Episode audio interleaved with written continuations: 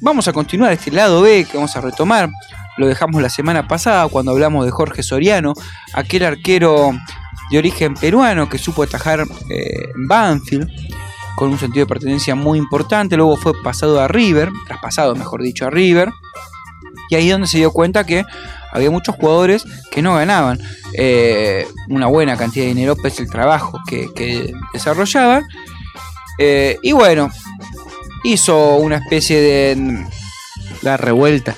No sé si una revuelta, pero luchó por los derechos, en este caso de los trabajadores del fútbol. Eh, esto fue en 1947 y en 1948, ya en las preliminares de esa temporada, futbolistas argentinos agremiados había presionado para elaborar un nuevo estatuto eh, del futbolista y junto a su reconocimiento como entidad gremial. ¿no? bueno, ahí se estaba creando. Exacto. La decisión de la AFA de discutir el petitorio evitó la huelga poco antes de comenzar el torneo, pero la cuestión se fue dilatando y en junio de 1948 los futbolistas dijeron, che, pará, no vayamos eh, a jugar los partidos oficiales. Días después, claro. Lo estaban bicicleteando. Exacto, exacto. Y los futbolistas dijeron, basta. Días después, el 10 de julio, al constituirse una comisión especial en sesión permanente en la AFA, se levantaba la huelga y continuaba el campeonato del 48.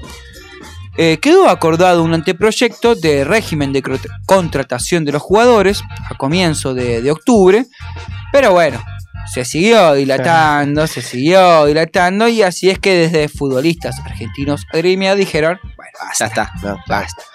Vamos a hacer un paro, pero con una particularidad, un paro, una protesta antes de empezar un partido de un minuto, en vez del minuto de silencio, un minuto de protesta. Un minuto de protesta antes de empezar los partidos que estaban programados para el 30 y 31 de octubre del corriente año, estamos hablando de 1948.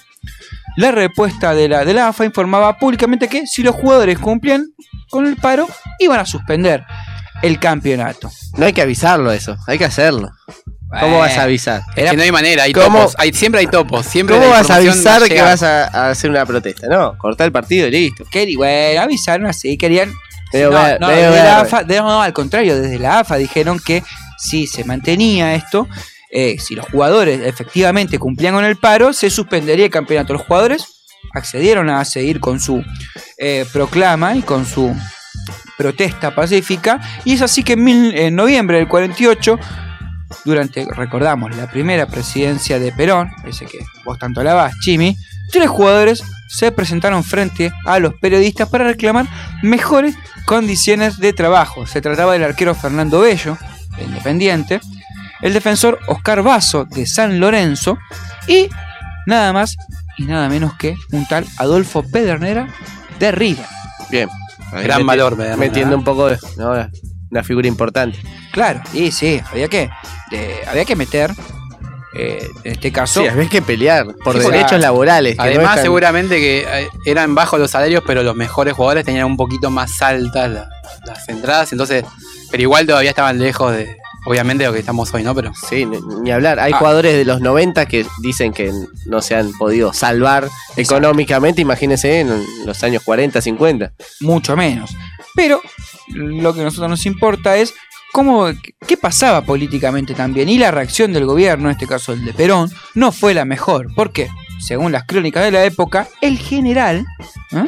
se sintió traicionado por la actitud que tenían o que tuvieron los jugadores que le hicieron el primer paro en su gestión. Qué reaccionario, ¿eh? General. Pero al general le gustaba el deporte, le, Sí, apoyaba, apoyaba, a los, sindicatos. Apoyaba a los trabajadores. Pero ¿sabes qué es lo que le hacía ruido? Que no se trataba de gastronómico, textiles, no sé, obrero, metalúrgico, qué Un poco mente cerrada, ¿no? Era como la elite, ¿entendés? Eran los jugadores de fútbol. Al contrario, ese, son eh, personajes realmente que tienen llegada a grandes masas y eso los políticos saben que les puede jugar en contra. Claro, claro, por eso eran catalogados como eh, trabajadores elite, que son hoy por hoy, porque viven en una burbuja totalmente ajena a lo que puede llegar a ser un trabajador o una trabajadora media. Hoy, hoy en día. Hoy, día, hoy, en día.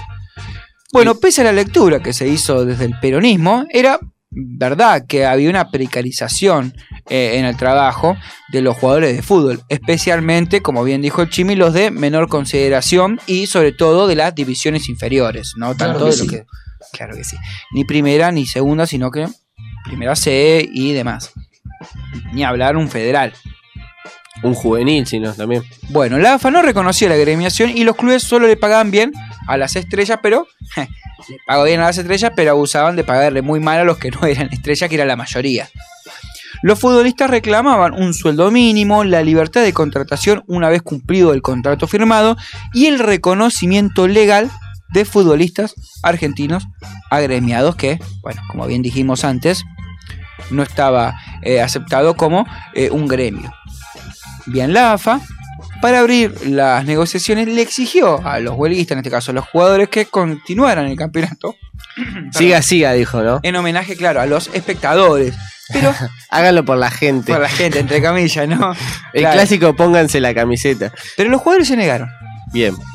Y el equipo que iba puntero, en este caso era Racing, no se presentó en las últimas dos fechas y terminó perdiendo el campeonato, ¿saben a manos de quién? De De Independiente. Independiente.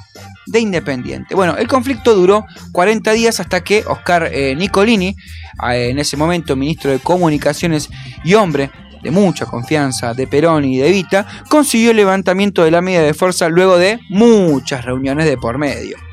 Se llegó a un acuerdo, así está el taca-taca, pero desde el gobierno se buscó darles una especie de lección ¿no? Eh, a los, cuidado, a los promotores de la huelga, ahí sale el Benito a pleno. Es decir, a los jugadores con mayor reputación.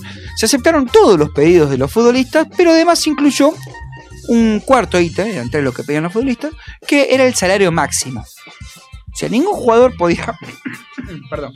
Ningún Bueno, jugador podía tener un salario máximo. Algo, a lo que pasa hoy por hoy en la NBA, con obviamente otras cifras, pero que se le pone un tope máximo también para, Como para- balancear un poco. Exacto. Bueno, en este caso, la- los jugadores franquicia, como pasa en la NBA, no podían cobrar más de 500 mil pesos por mes. Está bien. Bueno, Bueno, frente a esta nueva medida, ¿qué pasó? Los jugadores dijeron, bueno, me parece que no, no me conviene. no quisiera. No, no, no me conviene seguir estando acá. Claro, me voy a Claro. Colombia. Se fueron a Colombia, el país cafetero constituyó paralelamente un factor decisivo en este conflicto porque en ese año la FIFA desafilió a lo que era la DIMAYOR, la división del fútbol colombiano, y pasó a ser la Asociación Colombiana de Fútbol, ¿eh? con lo cual le abrió la puerta a todos los argentinos que figuras. Hasta Di Stefano creo que jugó en, en Colombia. Falta- eh, debería confirmar, pero creo que sí. Mira, yo no me voy a... Sí, Di Stefano, Pedernera, eh, Pipo Rossi, Sastre, Bontoni y Julio Cosi fueron uno de los tantos Sí, sí, eh, pero jugadores mucho. que, 57 argentinos, de los Ujú. 109 extranjeros que para 1949 participaban de la liga eh, Habrá sido lindo la, de fútbol. la noche colombiana ahí con, con los jugadores, con sueldos un poco más elevados, ¿no? 50 argentinos ahí dando vueltas. ¿no? Está No, no, bien. no, el no, no. Agüero, No, no, el anisado, ¿no? Porque toman el aguardiente. el anisado antioqueño, ese. ¿no? Oscar que viene el año que viene, por ahí podría ir a traer. Viene, que traiga un par de. No, antioqueños me dijeron que son medio. un- que traiga uno de mejor calidad. No, no, por favor. No lo, veo, no lo veo a Di Stefano en la noche colombiana, ¿eh? lo veo un- más un señor. Me parece. O es la imagen que yo tengo. Vos porque no lo viste a las 3 de la mañana. En esa época. Nuestros abuelos. que yo tengo, Nuestros abuelos. Bueno, ha pasado así eh, una edición más del lado B. ¿Qué quieren que tiene? La tercera parte debería ser el éxodo a Colombia. La ter- la ter- no, la tercera parte, mira, la tiré, pero. Mirá, volver sobre mis pasos. Y la tercera parte, si querés, podemos hablar de. Mm, 1975, los jugadores consiguen su propio convenio colectivo de trabajo. Estamos Ah, hablando en bueno. Argentina. ahí va. En Argentina. Sindicalismo. ¿Eh? Ujú. Bueno, Justo antes del 76, ¿no? Que, que Y sí, justo cayó. 25, boludo. Un año antes. Un año. Bueno, Perdón, Pero chicos, para- también te pero por el hecho, por el hecho político, Lucho, que se dio en el 76. Ah, el, importa, gobierno, el, gobierno de facto que pasó eh, en la República Argentina. a eso iba, a eso iba. Eh, sí, sí, es verdad. Pero bueno, sí, un año antes. Bueno, hasta ahí el, el lado B. el lado B. Me gustó el lado B. Sindicalista.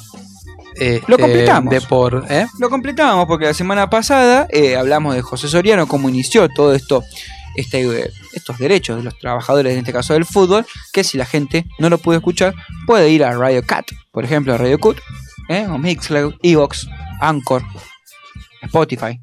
¿No? ¿Ya estamos? Sí, sí, ya. Listo, está ahí.